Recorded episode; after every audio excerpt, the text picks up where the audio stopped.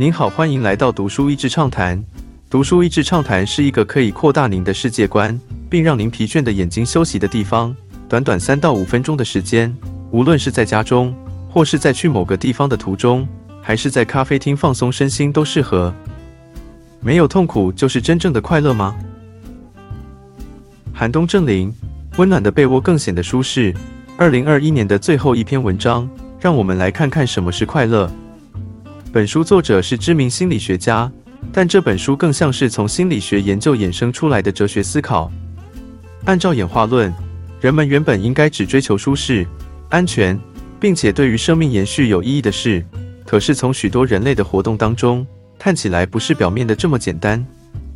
麻辣火锅对舌头和肠胃的刺激反而让人上瘾。恐怖电影让人胆战心惊，却有人乐此不疲。沉浸在具有挑战性的工作中，可以创造忘我的心流。带孩子的辛苦，在许多人的心目中是甜蜜的负荷。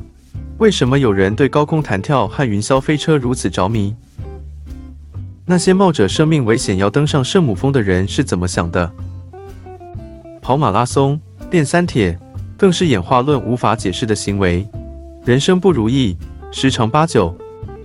人类的世界中，很多的苦难实在应该要避免，我们也很难从人的角度去诠释它的意义。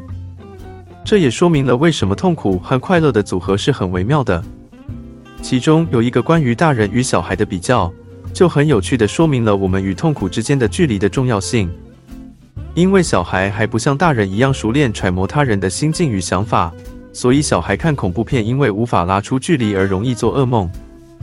但大人看着恐怖片或是听着悲伤的音乐，因为这个距离感反而可以创造一些刺激所带来的快乐。而且远距观赏这些恐怖或是悲剧，也一定程度是大脑模拟最坏打算的一个练习题，让真正麻烦事临到时，我们更感觉到自己准备充分。关于受苦的意义，作者引用了《骇客任务》当中史密斯探员对曼菲斯所说的一段话，颇引人深思。好奇之后，元宇宙的世界会怎么发展？你知道吗？第一代母体的设计是要模拟一个完美的人类世界，在那个世界中没有人受苦，大家都是快乐的，但结果却是一场没有人愿意参与的灾难。痛苦让快乐更加快乐。作者讨论这个议题，游走在心理学、大脑研究以及哲学之间，从最基本的心理学研究说起，包括了递延的满足、苦与乐的先后顺序。挑战让奖赏更显价值，让这些小小的自虐行为好像没有这么疯狂了。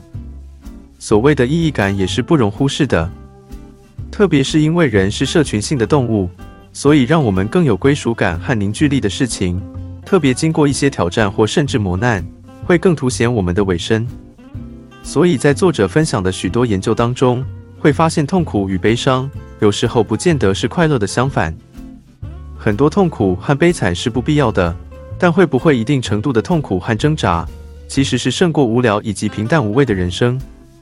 这本书的书名《The Sweet Spot》就是在探讨所谓幸福和快乐，比单纯的愉悦体验可能更具层次与深度。也就是在快乐和痛苦之间，不论是肉体上的痛苦、心理上的挣扎，或是焦虑，似乎有一个最佳组合所产生的甜蜜点。让那个酸甜苦辣掺杂的经验更加让人感到幸福以及难忘。我们的人生不只是快乐的大调，偶尔加上悲伤的小调才会更丰富。同时，知道每个人对同一个情境或是情绪可以有截然不同的解读，就知道所谓的快乐、幸福感和意义感，最终都只有你自己知道。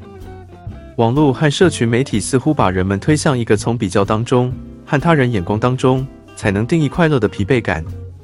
但当你理解自己独一无二的价值时，大可以专注在每个当下，定义专属于你的特调幸福感。今天的内容就到此为止了，十分感谢大家收听读书益智畅谈节目。如果对我们的内容感兴趣，欢迎浏览我们的网站 dasheasy 点 net，或是关注我们的粉丝团读书益智，也可以分享给您的亲朋好友。欢迎继续关注我们下一期节目，下次见。